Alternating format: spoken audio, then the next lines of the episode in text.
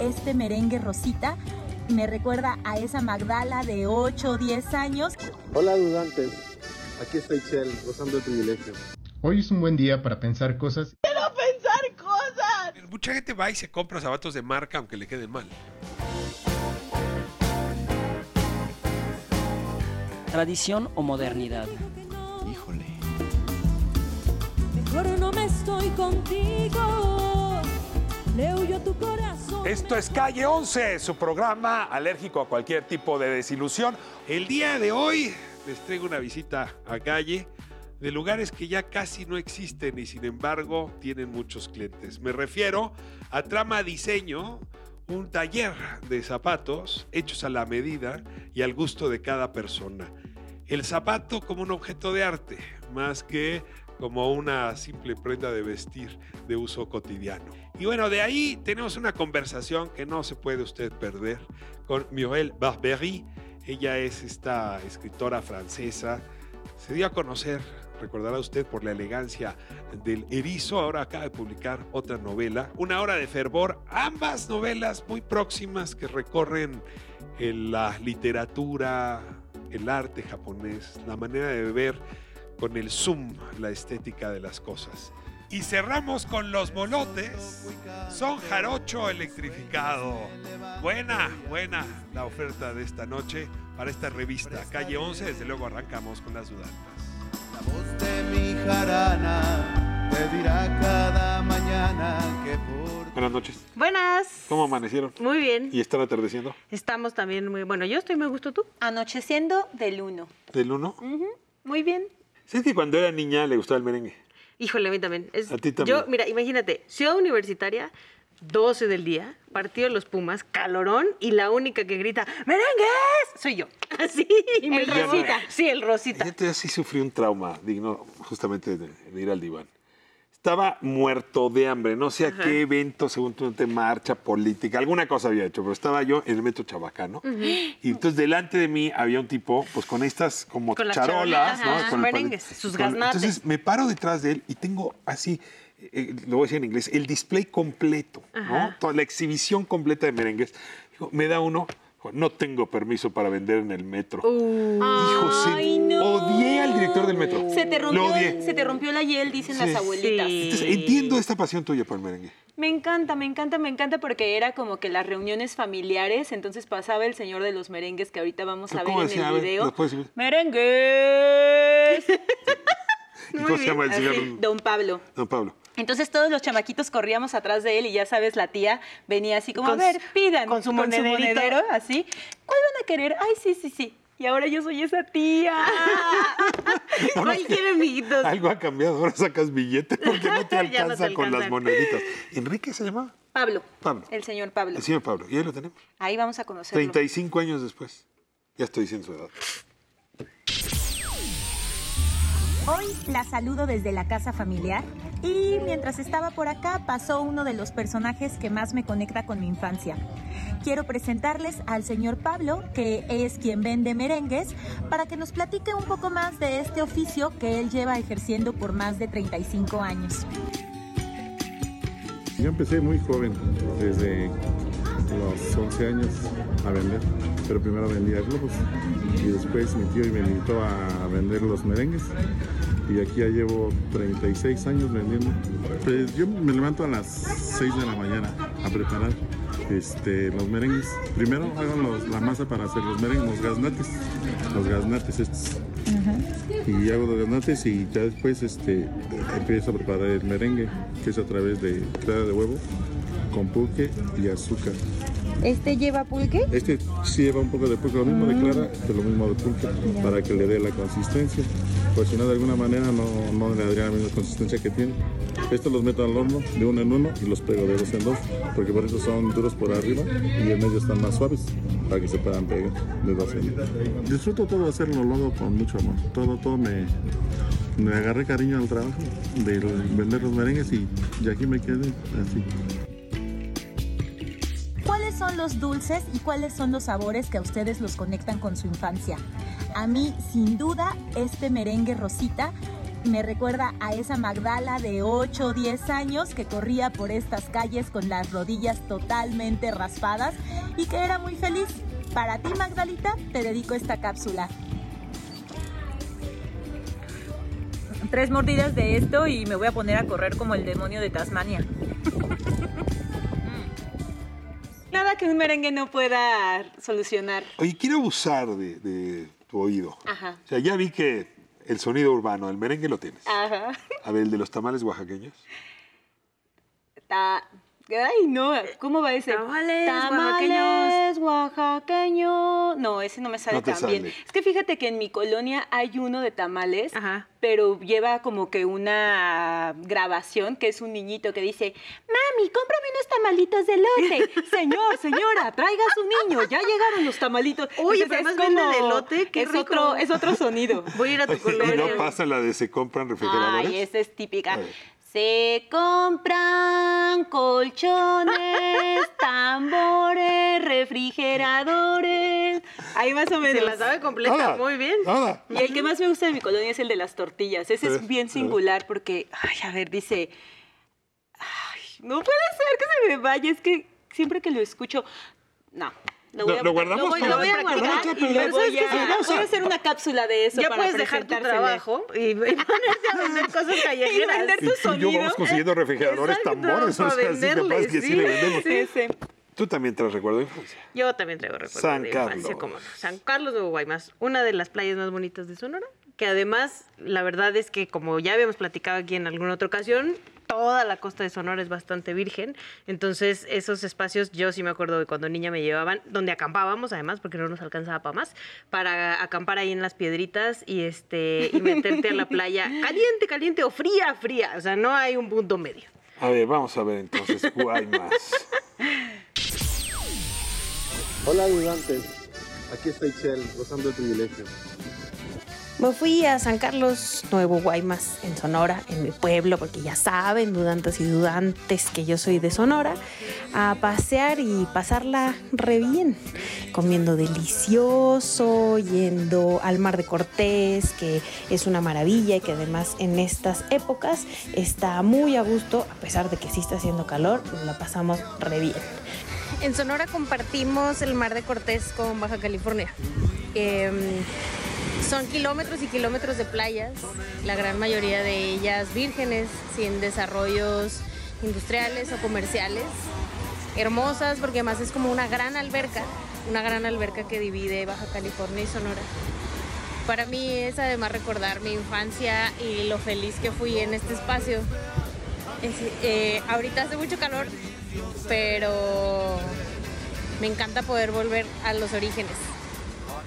Vengan a Sonora, vengan a las playas de Sonora. Son maravillosas, eh, no es tan caro, no está tan desarrollado y tan turístico, pero hay muchas cosas muy bonitas que pueden conocer acá. Como siempre, una cervecita, un buen marisco, un buen grupo norteño, como debe de ser. En el norte del país, continuamos con la norteñización del país.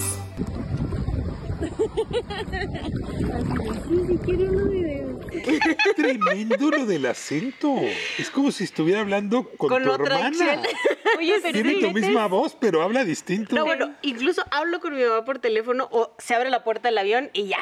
Así ya llegué, Sonora tiene el, aire de allá que luego, luego ¡fum! le cambia la voz. Sí, sí, sí. Sí, sí te da. Se me da, se me da. Es más, mira, ya estoy, ya ando, ya ando en esas. Oye, y a tus hijos se les pega, ¿no? Nada, nada todavía, pero Ellos chilangos. los vamos chilangones, pero justo ya ahora ya que sí, Natanael Cano y así ya están escuchando rolas de verdad de la norteñización del país, ya andan con sombrerito y Era- camisa cuadros. Tumbados. Era la crítica que le iba a hacer. ¿De Se qué? quieren norteñizar el país que norteñice primero a sus hijos. Ahí vamos, ahí vamos caminando hacia allá. bueno, y por último tengo un mercado fronterizo. ¿Ok? A ver, ya aquí visitamos el mercado ¿De San Tijuana? Felipe. No, no, no, a ver, es que hay fronteras y fronteras. ¿Tú te has parado en la frontera de Iztapalapa con Esahualcoyotl? Me he parado. Es una Porque frontera. Ahí vivía la abuelita de mi pareja. Ahí vivía. ¿Y de qué lado era? Ya, todavía está palapa. Todavía está Palapa. Sí. Todavía CDMX. Ahí está el mercado San Juan. Ok. Dominguito. Íbamos a ese mercado además. ¿Y qué comprabas? Ahí Tenis. venden Hello Kitty. Compramos tenis. Es que hay todo. Sí, sí. todo sí. y de verdad buen precio. Ropa de paca. Harta ropa de paca. ¿De cuánto te llevas? ¿De a 120 pesos? Pero es, además, solo llévate el dinerito. Sí, bien Yo quisiera llevar la paca, porque tengo, que hay pacas que quisiera vender.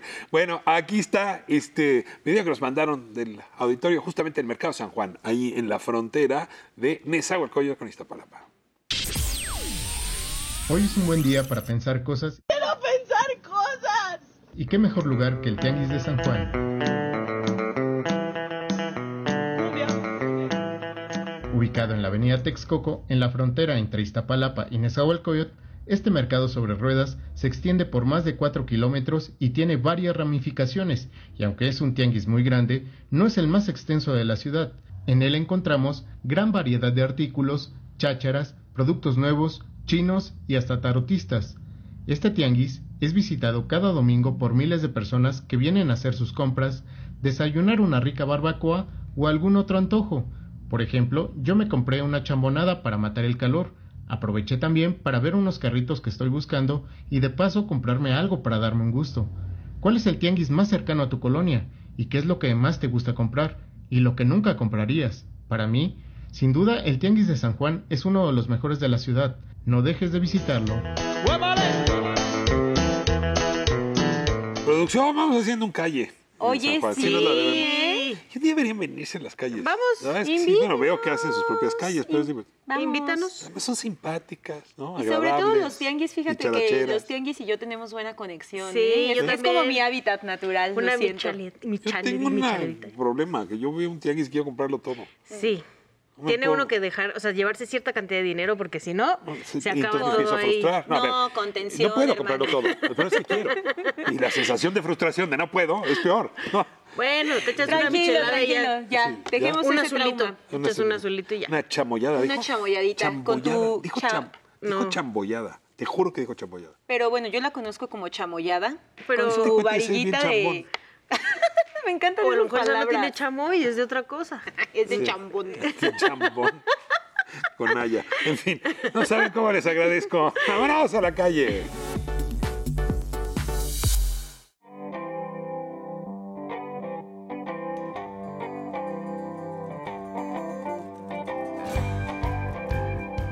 Pues esta noche estoy en Amado Nervo número 50, en la colonia Santa María de Rivera, y aquí hay un departamento que me recibe el día de hoy, gracias Areli. Muchas, gracias. Y a Marco, maestro Marco. Como ven, es un no es una tienda, es lo que llaman un showroom de una zapatería de zapatos a la medida. Exactamente lo que usted quiera, con lo quiera, con la piel que quiera, con el diseño que quiera. Y es de la marca Trama Diseño. Idea de Areli y ejecución del maestro Marco. Una historia muy linda porque así eran las zapaterías antes, ¿no? Zapatos a la medida. Quedan ya muy pocos como ustedes, Areli. Sí, exactamente. Es, es algo bien padre que las personas puedan mandarse a hacer un zapato, ¿no? Es como el que se hace el traje a medida, entonces el zapato a medida, ¿no? Tiene que ser. Y está padre porque la gente elige los colores, las pieles, eh, qué color te hace falta en tu closet, ¿no? Y eso es lo que piden los clientes. Sí, a ver, mucha gente va y se compra zapatos de marca aunque le queden mal. Ah, claro que sí. Los hay de esa gente. Sí, hay gente, o sea, digo, yo siempre he dicho que cuando vas a la zapatería te compras el zapato que te queda o el zapato que no te gusta, pero te lo llevas porque es el único que te queda. Entonces aquí puedes venir, escoger la piel, escoger suela, escoger modelo, escoger pieles, escoger todo. Vamos despacio. ¿Cómo surge este lugar? A ver, ¿cómo llega Areli a que sus diseños empiecen a, a convertirse en zapatos para personas tan caprichudas como yo? Sí, claro. Bueno, Tra- Trama Diseño surge hace ocho años y bueno, surge de una idea de como del gusto del zapato, ¿no? Porque no tengo yo familia zapatera, en mi familia no hay ningún oficio, y, pero a mí me gusta el zapato. Como objeto. Como objeto de arte. Sí, como objeto. En un inicio era como un objeto de deseo para mí, ¿no? Pues tener muchos zapatos y poder elegir entre cientos de pares, ¿no? Decía, ay, voy a poner este, ¿no? Y, y después también nace porque conozco una persona que hace calzado en León, Guanajuato, me invita a León, conozco el taller y cuando entro a ese taller fue amor a primera vista. Y te gustó no solamente diseñarlos, también hacerlos. Sino hacerlo, sí, porque vi que el proceso del zapato es, es algo muy bello, porque requieres no solo, o sea, tú lo puedes hacer, pero también dependes de más personas. O sea, es una cadena humana impresionante y que te puede llevar a conocer lugares y personas, por ejemplo, ¿no? Y eso es lo que me encantó del zapato, que podía hacer eso, o sea, porque a mí siempre me gusta estar con la gente y platicar, ¿no? Y así, y el zapato me permite también hacer eso.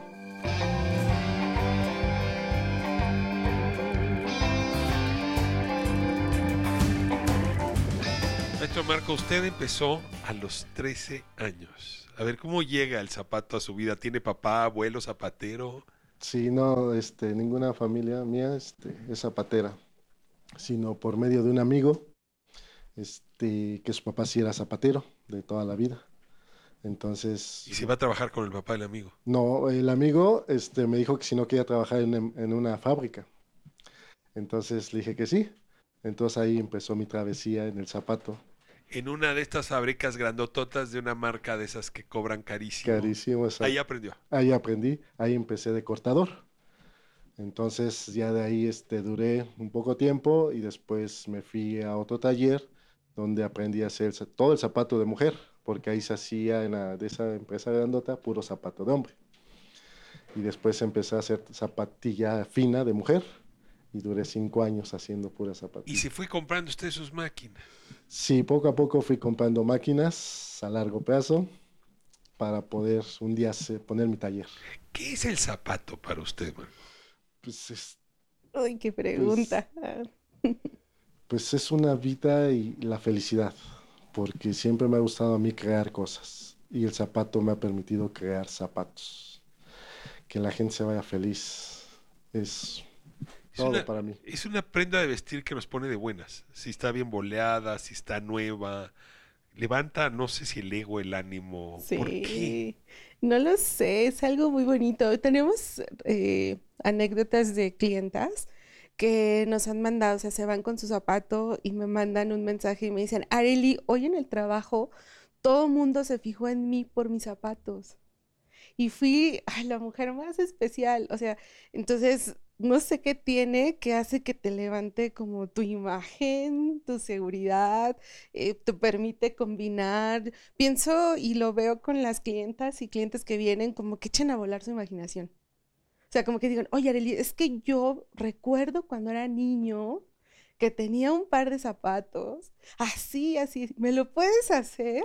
Entonces es bien bonito porque después se los ponen y como que vuelven a esa época o recuerdan a una persona que amaron o ese día se sintieron muy bonitas. Entonces, no lo sé.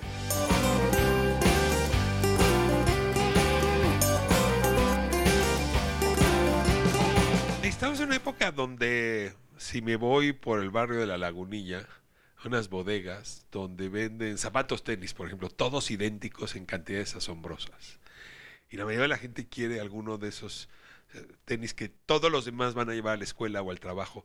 ¿Por qué alguien, Marco, querría, unos zapatos propios, con identidad, distintos al resto? Porque yo creo que el zapato crea tu identidad al principio. Entonces hay veces que te casas con modelos que te quedan, te gustan y van con tu personalidad. Entonces hay veces que tú te sientes único y quieres traer cosas únicas. Entonces a veces vas a eso, ¿no? A traer algo especial para ti, porque tú eres especial. A ver, tú ves a una persona, la ves entrar aquí a tu showroom y dices, ese señor tiene cara de tal zapato. Ah, sí, claro. sí, ya nuestra, nuestra experiencia y nuestro ojo clínico ¿no? A ver, yo como de qué zapato tendría cara. A ver, a ver, vamos a ver.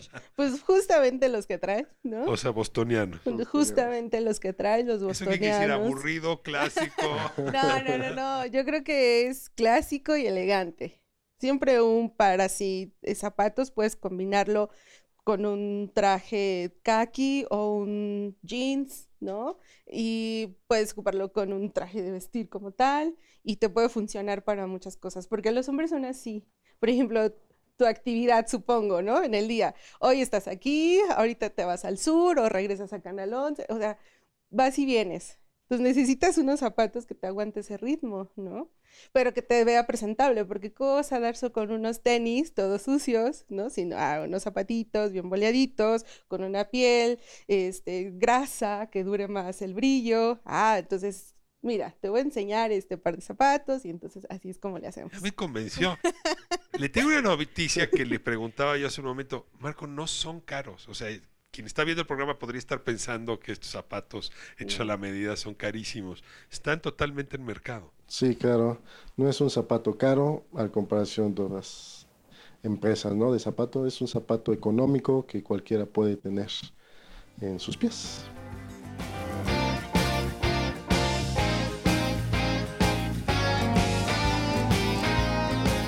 Hay un problema para acompañar el buen diseño. Si uno se pasea por el diseño de zapato en Italia, ¿no? Por ejemplo, lo que va a ver es que además de la piel, las suelas, en fin, pues hay otras florituras, los herrajes, por ejemplo. Aquí tienen problemas para conseguir ese tipo de acompañamientos. ¿Cómo los resuelven? Híjole, con mucha creatividad ah.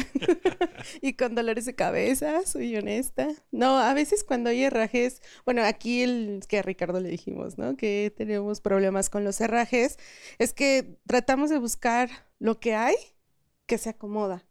O sea, que tenga buena calidad, ¿no? Eh, y que se pueda asemejar un poco a lo que el cliente quiere, ¿no? Hay algunas personas que sí se dedican a hacer herrajes, pero bueno, no tienen la calidad en cuestión de la materia prima, pero se puede asemejar un poco. Y entonces así es como, o los clientes cuando van a, no sé, a Estados Unidos, a Europa, se traen de allá los herrajes y entonces ya no los, no los dan y ya nosotros lo aplicamos al zapato. Marco, hay mercado.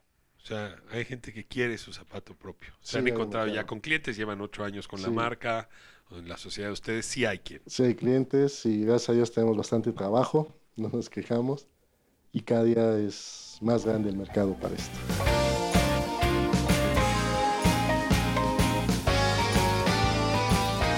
¿Cómo es la clienta o cómo es el cliente?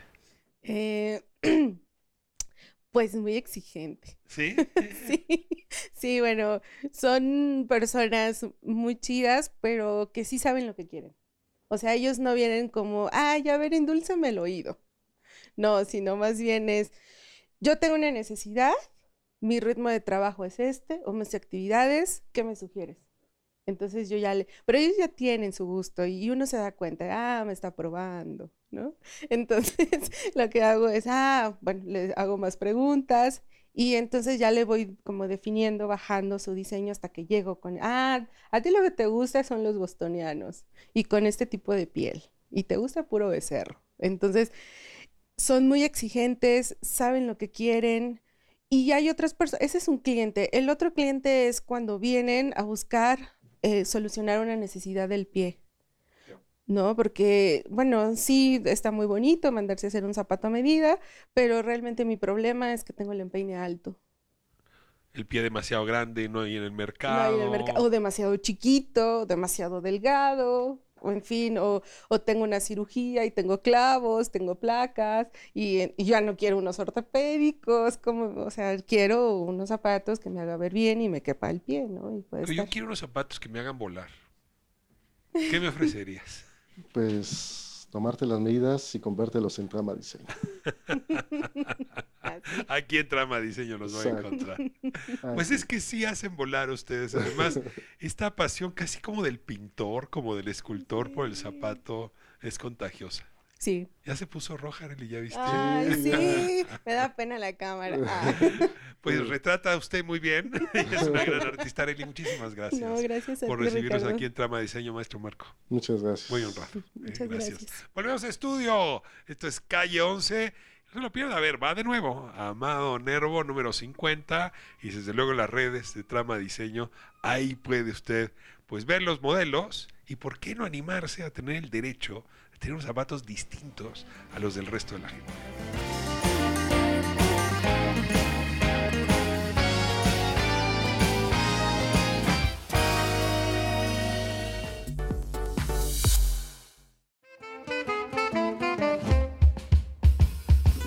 Amigas, amigos, amigues, hoy estamos con Los Molotes. Son Jarocho Fusión Moderna en Calle 11, Round 1. Round one. Dices que me quieres mucho. Hoy en Calle 11, Los Molotes. Es. Hace mucho tiempo que los quería invitar al programa y voy a ir directo a las preguntas binarias. Perdón por la obviedad. ¿Tradición o modernidad? Híjole. Seguro le han hecho la pregunta muchas veces, ¿no? Ustedes es una fusión Sí. de ritmos tradicionales con, Con algo de... nuevos. Exacto. Sí, sí, sí. Pues mira, es que es una pregunta difícil, pero, pero sí me voy por tradición porque la misma tradición ya contiene fusión. Sí, la tradición es, es moderna, es, es nueva, es de hoy. Exacto, y se ha ido, ha ido evolucionando con el paso de, de los años también. Sin embargo, se cuela la modernidad en uh, un uh, Ameron Pull-off, un bend en un solo, un solo de clarinete que va klezmer, ¿no? De repente, incluso su nuevo single, Amarara, Aramara. ¿no? Amarara está más cachondo, ¿no? es electro. Pues esa fue una colaboración que hicimos con Basla. Eh, él hace música electro y, y nos pidió que podía usar uno de nuestros temas más representativos, que es Tu lindo andar. Entonces creo que fue un- una super este, fusión. Ahí sí hay una fusión muy, muy clara, ¿no? Estamos muy contentos. Bossa nova, salsa, o sea, de todos los estilos y los ritmos. Sí, sí, la verdad es que sí procuramos variarle y no encasillarnos en un solo género. Luego nos preguntan mucho como, ah, ustedes tocan son jarocho, ¿no? Y la Ajá. verdad es que si bien es una de las bases del grupo, no, no es lo único que tocamos. Y si hacemos la lista de todos los géneros que, que pasan cada que componemos o echamos jam o sacamos ideas, pues la verdad es que sí son muchísimos, como dices, desde algo de klezmer, norteña, este, funk, samba, este, son jarocho, sones de guerrero, y la lista sigue. Sí, ¿no? De todo y sin fronteras. Pues de ahí los molotes. Los molotes son de varios sabores. Entonces, pues, Y, y un ar- algo revuelto, ¿no? todo revuelto también. Es un, un platillo, es un antojo. Sí, es un, es un antojito de la- principalmente en las Huastecas, en Veracruz, los hacen de plátano macho relleno de frijolitos con queso. Hombre, Qué rico. a lo mejor me callo. que te amara. Me pediste que te amara y yo me salí corriendo. Hoy tengo un enorme privilegio que me regala este oficio y es entrevistar a una de las escritoras contemporáneas que más admiro. No es la primera vez que me ocurre y eso hace que todavía esta entrevista sepa mejor. Tengo aquí a Muriel Barbery. Me da muchísimo gusto que me acompañe en Calle 11, Muriel. Je suis ravie moi-même. La entrevista será en francés. Vamos a hablar de su obra Una hora de fervor. Eh, Muriel a, a- eu des succès mondiaux avec l'é- l'éloquence de l'hérisson. Euh, plusieurs euh, romans ont déjà été écrits après. Euh, mais encore, ce bouquin-là, c'est important dans, votre vie. Ça a changé quelque chose. Oui, oui, l'élégance du hérisson a totalement changé ma vie parce que avant ça, j'étais professeur de philosophie. Euh, J'avais écrit un roman qui avait eu un succès très modéré. Et tout à coup, grâce au succès de l'élégance du hérisson, ma vie s'est transformée.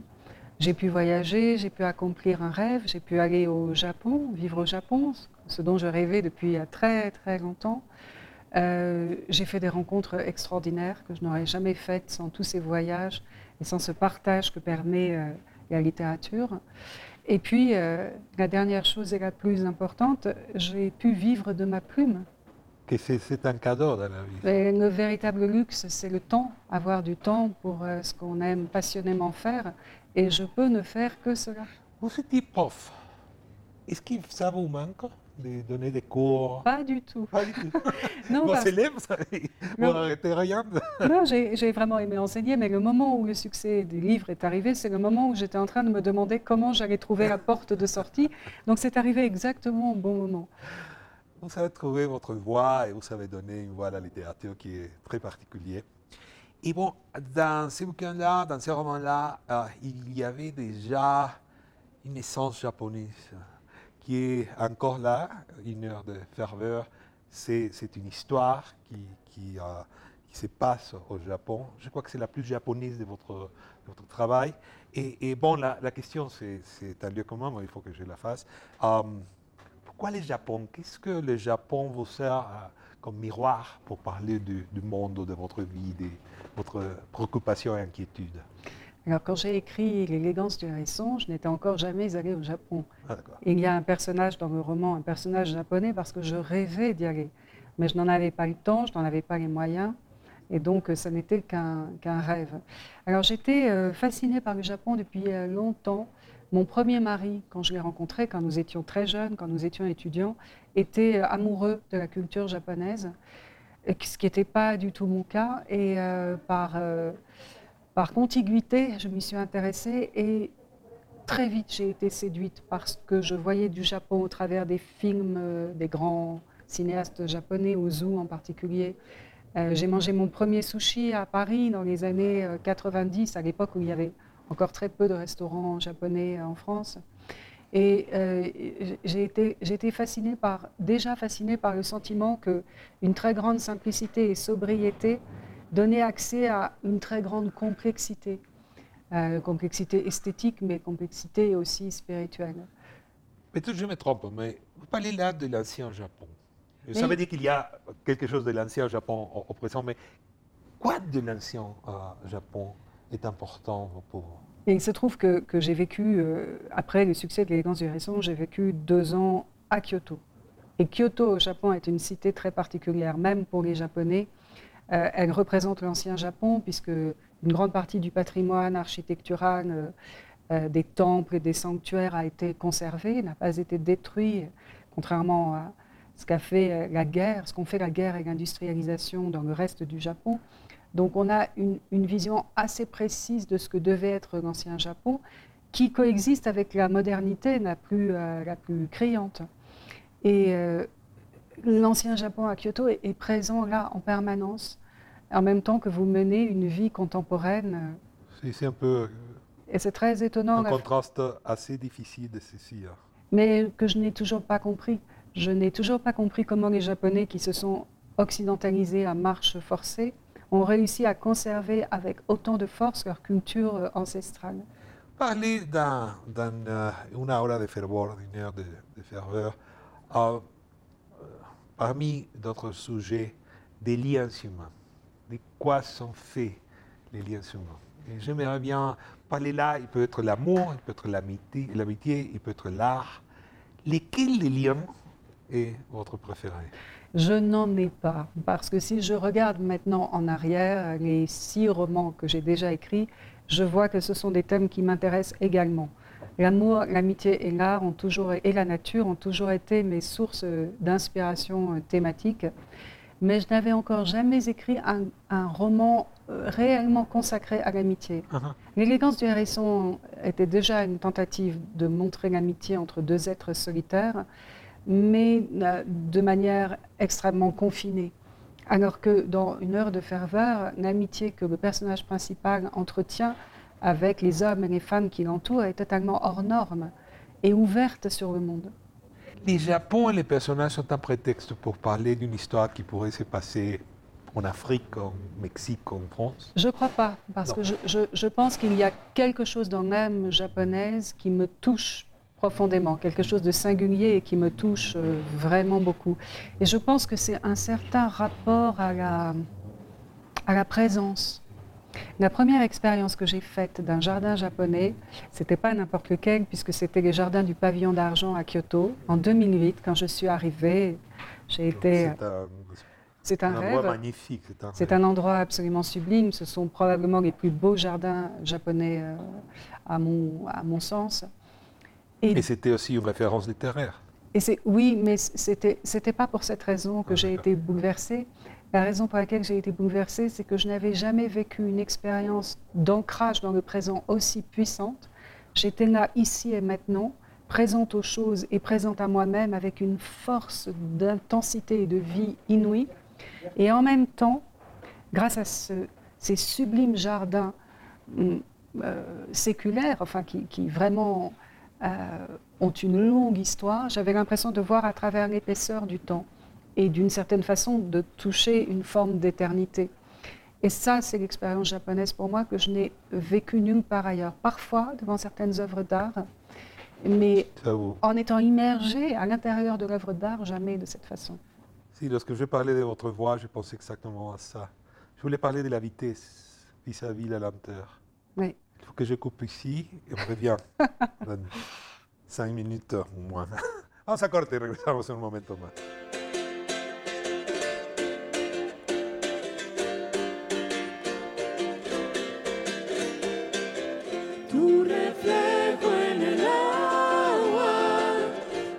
Y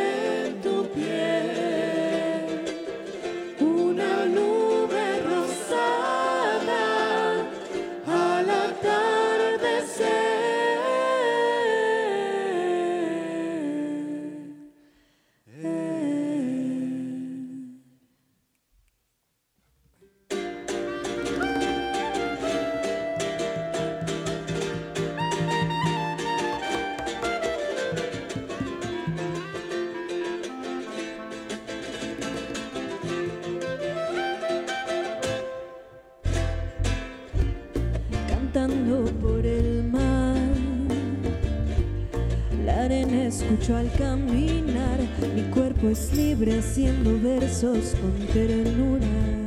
Mientras tanto siento el agua en los pies, los tonos se pasean,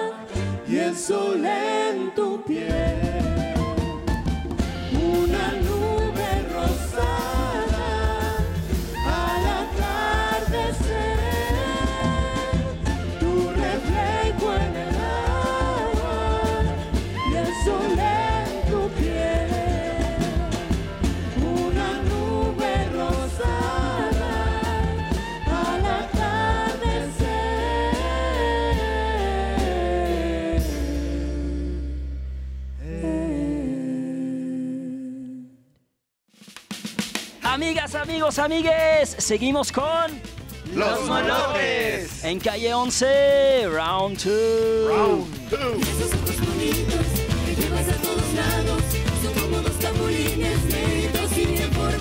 Los Molotes en calle 11. Yeah. A ver, pregunta binaria y capciosa. Solo hay malas respuestas. ¿Ojitos negros o hojas osas? Ya de frente me pones nervioso. pues por ser capulines, ojitos negros. Ojitos negros, ¿no? O sea, yo iba a hacer la pregunta de Barbie y Ken o Poder Prieto. Sí hay algo de reivindicar la negritud, lo negro, lo moreno. Es algo importante reivindicar en el son y es algo político esa decisión que toman de recuperar esos ritmos, de actualizarlos y de pues, darles difusión. Yo, yo pienso que nos viene natural. Mis padres, por ejemplo, yo sí nací aquí, yo soy, soy pero mis padres son de San Luis Potosí. Entonces, pues aquí ya la mezcla de todo, pero eh, en algún momento de mi vida yo sí necesitaba esa, como, como, como redignificar la, la música popular mexicana, la música tradicional mexicana. Y me hacía mucha falta, yo aquí comencé a tocar rock, pero después me di cuenta que me hacía falta, que me hacía falta la esencia. Y la esencia pues es, es mi música tradicional, ¿no? La música tradicional de todo México, que es vastísimo y es riquísimo. Es algo de que enorgullecerse. Ah, claro, por supuesto. Cuando ven a un peso pluma que pues, a su manera retoma ritmos tradicionales y se vuelve número uno mundial, ¿les llama la atención? Sí, claro, viene de los, ¿qué será? los corridos, viene de, la música de banda y pues bueno, es también una fusión muy clara ahí con, con la lírica, ¿no? Entonces, y es lo que viven ellos. A veces muchos de repente nos espantamos, ay, es que están hablando de cosas muy fuertes o cosas muy locas, ¿no? Pues, desafortunadamente o afortunadamente, pues es lo que viven. Entonces, pues es difícil, ¿no? Echarle esa, ese, esa picardía también, porque aparte de ser crudo, pues tienen un ingenio para rimar, para decir claramente lo que están proyectando, ¿no? Creo que sí es, es bastante, para mí sería algo complicado ahorita ponerme a hacer una, Claro. una lírica así, ¿no? Estaría, estaría increíble. Sí, es la actualidad, lo platicábamos en el round one, la actualidad de esos ritmos tradicionales, que nos siguen diciendo algo hoy. Sí, claro, y a lo mejor hacer otro tipo de letra también, ¿no? A lo mejor con esa misma mezcla, pues hablar de otros temas que también suceden en México, cosas pues, también nos, nos motivan a seguir siendo mexicanos, ¿no? Ser mexicanos. Seré siempre tu negrito, esclavo de tus miradas. No diré jamás tu nombre, tú serás mi prenda amada. Júrame que tus ojitos iluminen mi cantada. Mas con esta me despido, estoy ya de Estamos de vuelta con Miguel Barbery. Aquí tengo su última novela, Una hora de fervor. Miguel, merci beaucoup nous accompagner ici à Calle 11. Et bon, avant, de- de- de- de- on parlait de, de- de la vitesse, qui est peut-être le pire des péchés de notre génération. Ah, on ne peut pas avoir euh, conscience d'être ici quand la vitesse nous, nous- nous- c'est, un cheval qui passe toujours devant nous. Et, et vous savez, il a écrit des livres qui presque font un manifeste, un manifeste sur la lenteur. Si on euh, ralentit, il y a quelque chose qui passe. Et euh, même dans la littérature, même dans, les films, la vitesse gagne et vous vous dites encore non, il y a une autre façon de voir la vie. Ah, c'est, possible, ce manifeste? C'est c'est- c'est- c'est la manière que j'ai de vivre, en tout cas, donc ça doit être possible. Ok, d'accord. Euh, Vous êtes là. Mais c'est la seule manière de voir le paysage. Si vous allez trop vite, vous ne voyez pas le paysage. euh, Vous, vous ne voyez que la- votre propre vitesse. Et par ailleurs, il y a ce, ce préjugé étrange selon lequel la lenteur est porteuse d'ennui ou, ou de fadeur, alors que les plus grandes expériences d'intensité de vie que j'ai vécues ont requis énormément de lenteur. De la même façon que euh, euh, l'intensité ne demande pas d'agitation, elle ne demande pas nécessairement de vitesse. Et c'est ce que l'expérience esthétique japonaise apporte avec certitude. Ce sens du temps qui s'étend de telle sorte qu'il devienne un hors-temps. L'esthétique zoom, on dit. De pouvoir faire zoom sur les choses. Oui, oui, et, et, et, c'est aussi ce qui permet, et ça c'est un remède à beaucoup de mots contemporains, je trouve, euh, c'est aussi ce qui permet de s'oublier soi-même. de se diluer dans quelque chose de plus grand, qui apporte en retour euh, des satisfactions intimes très grandes. La relation avec l'autre, avec l'autre personne, avec autrui, c'est quelque chose, qui est aussi abîmé dans notre époque. Euh, et chez les Japonais, il y a encore ce, ce, euh, dilemma, parce que même les, les Japonais qui sortent du Japon, qui parlent d'autres langues, ne sont pas tellement bien vus. Euh, Lorsqu'on va au Japon, on découvre que personne parle fran- et- et la- français, même pas l'anglais.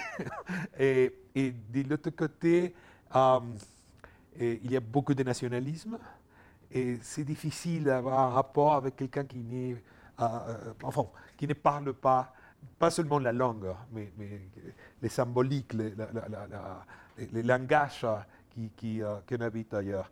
Hum, encore le Japon comme métaphore de la relation avec l'autre. Qu'est-ce que vous dites? Je, je ne connais pas assez bien le Japon pour, euh, pour généraliser. euh. Il est certain qu'il y a quelque chose de très curieux dans la coexistence de ce Japon ancestral, où les liens euh, communautaires sont très forts, et de l'hypermodernité qui amène une hyper-solitude. Je ne sais pas comment ils il résolvent euh, ce conflit qui existe partout euh, ailleurs.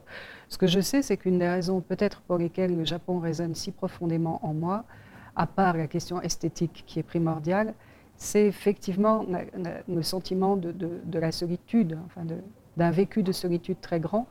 Et je réalise que presque tous mes romans parlent de ça. Ce sont toujours des personnages solitaires qui, qui trouvent une voie vers l'autre, mais avec toutes les difficultés que ça implique. On va parler de la France.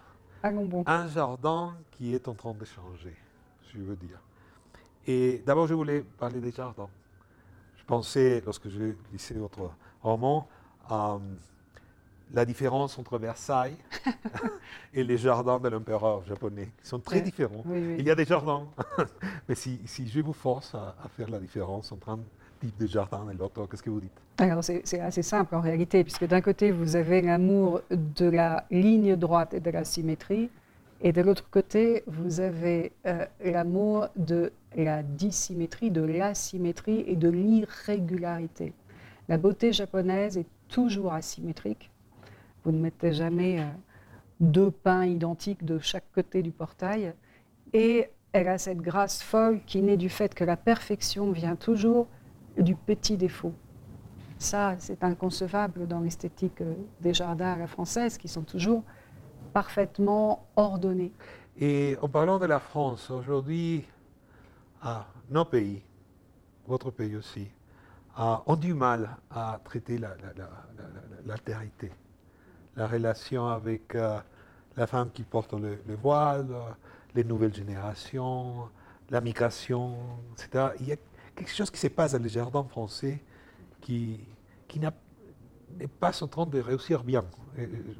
J'aimerais bien vous, vous entendre au Alors, je, de ça. je ne suis pas sociologue, je ne suis pas analyste politique, et en général, je, je fais très attention à ne pas sortir du champ de la littérature, parce que j'ai toujours peur de dire des bêtises. Mais ce que vous décrivez, c'est mondial en réalité.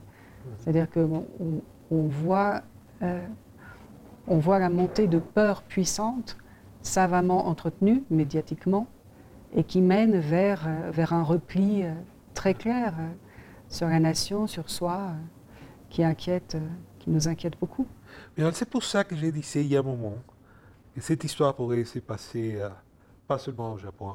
Je, comprends très bien pourquoi est-ce que vous dites que ça peut passer qu'au Japon, mais, mais les sujets, les, les- thèmes, euh, ils sont des- il me semble qu'il y a un miroir ici où je peux parler de m- ma société, de la vôtre. Et c'est très politique de ce côté. Écoutez, ça c'est une première. Je ne savais pas que c'était très politique, mais je sais au moins une chose les textes sont toujours plus intelligents que leurs auteurs, et j'y ai peut-être mis la politique que je ne maîtrise pas moi-même. Muriel Barbery, je, je me félicite de cette opportunité de pouvoir vous lire et aussi de pouvoir parler avec vous de temps en temps. C'est toujours un plaisir de vous voir et d'être au Mexique. Merci beaucoup. Merci d'être venu. Merci. Nos vamos al último segmento de la noche, nos vamos con música después de esta conversación. Ya la juzgará usted, para mí, entrañable.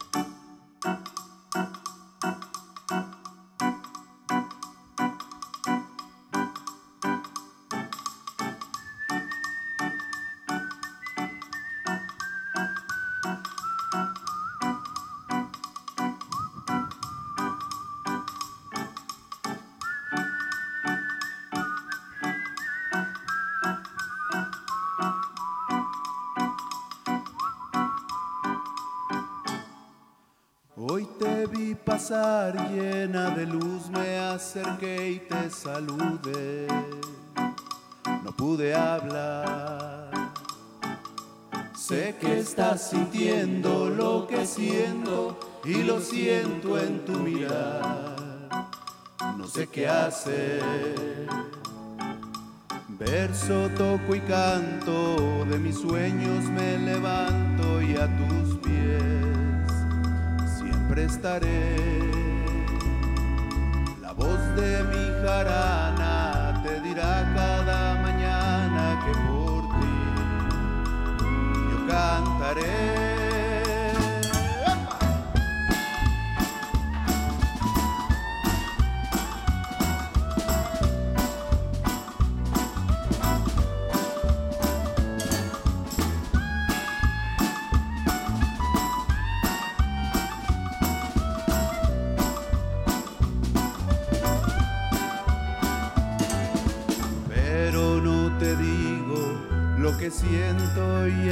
solo hay silencio.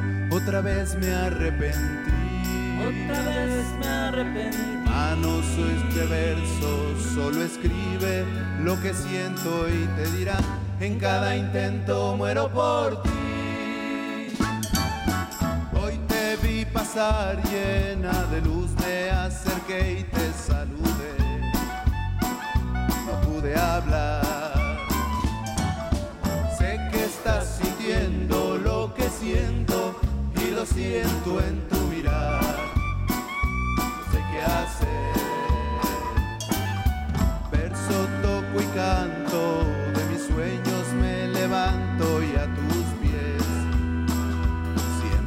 siempre